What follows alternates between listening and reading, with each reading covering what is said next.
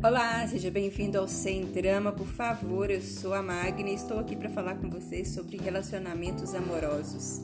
Hoje eu trouxe um texto do Rubem Alves que eu adoro, que é um texto muito legal que fala de casamento e expectativa. Espero que você também goste. O nome do texto é De vez em quando o diabo me aparece e. Bom, de vez em quando o diabo me aparece e temos longas conversas. Em nada se parece com o que dizem dele: rabo, chifres, pata de bode, cheiro de enxofre. Cavalheiro de voz mansa e racional, bem vestido, apreciador dos desodorantes finos, me surpreende sempre pela lógica dos seus argumentos. Nada de futilidades, só falo essencial, estilo que aprendeu com Deus nos anos em que foi seu discípulo. Percebi que era ele quando notei que trazia na sua mão direita o martelo, e na esquerda a bigorna, pois essa é a sua missão: martelar as certezas, ferro contra ferro, para ver se sobrevivem ao teste. Já se preparava para dar a primeira martelada quando o interrompi. Que é isso que você vai bater? Acho que vai se partir em mil pedaços. A coisa que estava sobre a bigorna me parecia feita de louça, um bibelô delicado e frágil e lamentei que o diabo fosse esmigalhá-la. Não tenho outra alternativa, ele respondeu. É parte de uma aposta que fiz com Deus. Este bibelô delicado é o casamento, e você pode estar certo, não resistirá ao ferro do meu martelo. Fiquei indignado que ele estivesse maquinando coisa tão perversa e passei ao ataque. Não é à toa que os religiosos dizem que você é o antideus. Deus junta, você separa. A bigorna já destruiu muitos lares. Ele não tinha pressa. Descansou seu martelo e me falou com voz imperturbada. Já estou acostumado às calúnias, mas não existe coisa alguma mais distante da verdade. Se há uma coisa que eu desejo, é um, um casamento duradouro, até que a morte o separe.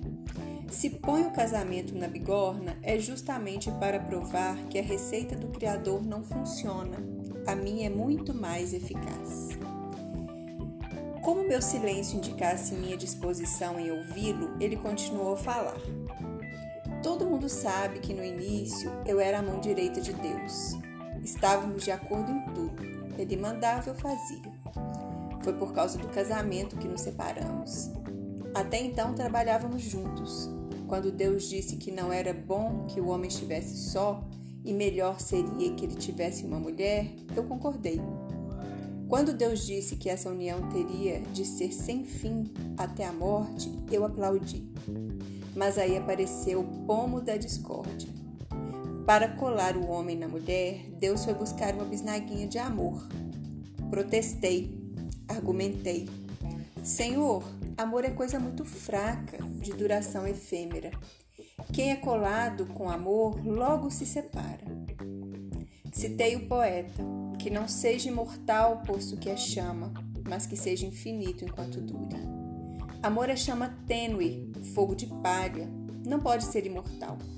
No começo, aquele entusiasmo, mas logo se apaga. Chama de vela fraquinha, que se vai com qualquer ventinho. Amor é bibelô de louça, Todos os amantes sabem disso, mesmo os mais apaixonados. E não é por isso que sentem ciúmes? Ciúme é consciência dolorosa de que o objeto amado não é posse, ele pode voar a qualquer momento. Por isso o amor é doloroso, está cheio de incertezas. Discreto tocar de dedos, suave encontro de olhares, coisa deliciosa sem dúvida. E é por isso mesmo, por ser tão discreto, por ser tão suave que o amor se recusa a segurar. Amar é ter um pássaro pousado no dedo. Quem tem um pássaro pousado no dedo sabe que a qualquer momento ele pode voar. Como construir uma relação duradoura com cola tão fraquinha? Por isso os casais se separam por causa do amor, pela ilusão de um outro amor. Qualquer tolo sabe que o pássaro só fica se estiver na gaiola. O amor é cola fraca para produzir um casamento duradouro, porque no amor vive o maior inimigo da estabilidade, a liberdade. É preciso que o pássaro aprenda que é inútil bater asas. Um casamento duradouro é aquele em que o homem e a mulher perderam as ilusões do amor. Foi aí que nos separamos, ele continuou. Não porque discordássemos que casamento deveria ser eterno. É isso que eu quero. Nos separamos porque não estávamos de acordo sobre o que é que junta o homem e uma mulher eternamente. Deus é um romântico, eu sou um realista. Qual foi então a sua proposta? Que cola deveria ser usada? Eu perguntei perplexo. O ódio, respondeu ele. Enganam-se aqueles que dizem que o ódio separa. A verdade é que o ódio junta as pessoas. Como disse um jagunço do Guimarães Rosa, quem odeia o outro leva o outro para a cama. Diferente do fogo da vela, o fogo do ódio é como um vulcão, não se apaga nunca. Por fora pode parecer adormecido, no fundo as chamas crepitam. A diferença entre os dois? O amor, por causa da liberdade, abre a mão e deixa o outro ir. No amor existe a permanente possibilidade de separação, mas o ódio segura. Não tenha dúvidas. Os casamentos mais sólidos são baseados no ódio. E sabe por que o ódio não deixa ir? porque ele não suporta a fantasia do outro voando livre, feliz. O ódio constrói gaiolas e ali dentro ficam os dois moendo-se mutuamente numa máquina de moer carne que gira sem parar, cada um nutrindo a infelicidade que pode causar no outro. As pessoas ficam juntas para se torturarem. Não menospreze o poder do sadismo. Há a suprema felicidade de fazer o outro infeliz. Com essas palavras, ele tomou do seu martelo e voltou ao seu trabalho. Tenho que provar que eu, e não Deus, sou quem sabe a receita do casamento que só a morte pode separar. Eu me persignei três vezes e compreendi que o inferno está mais perto do que eu pensava. Rubem Alves. Gente, esse texto é fantástico. Eu gosto muito dele. Só que eu tenho uma vírgula. Eu tenho algo a dizer sobre ele, de não concordar. O que o diabo está chamando aqui de amor, na verdade é a paixão. No meu curso sobre relacionamentos, eu bato muito nessa tecla da diferença entre o amor e a paixão. A paixão que é efêmera, efêmera e passa.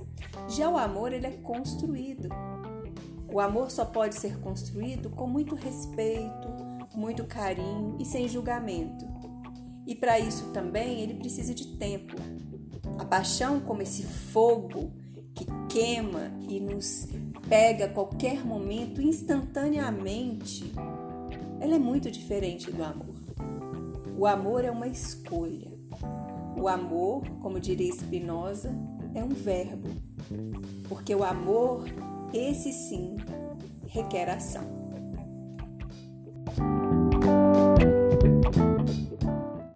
Você ouviu o podcast do Sem Drama, por favor. Eu sou a Magna, psicóloga e psicoterapeuta de casais. Para saber mais, acompanhe o nosso site semdramaporfavor.com. Quer fazer sua pergunta e participar? Escreva para mim. Instagram, arroba sem drama, por favor.